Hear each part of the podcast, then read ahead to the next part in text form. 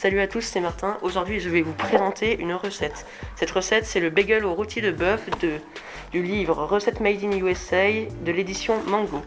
Cette recette est faite pour 4 personnes. Préparation 5 minutes, cuisson 3 minutes. Pour cette recette, vous aurez besoin de 4 pains à bagel aux graines de sésame, 4 fines tranches de rôti de bœuf, 4 feuilles de laitue, 8 cornissons et 4 cuillerées de moutarde. Étape 1. Coupez les pains en deux et faites-les dorer au grille-pain. Étape 2. Coupez les cornissons en deux dans la longueur. Étape 3. Tartinez le talon des pains de moutarde, déposez dessus une feuille de salade, les demi-cornissons et une tranche de rôti. Étape 4. Refermez les bagels et dégustez-les aussitôt. Bon appétit et au revoir et à bientôt sur, sur Radioactive, la radio qui explose.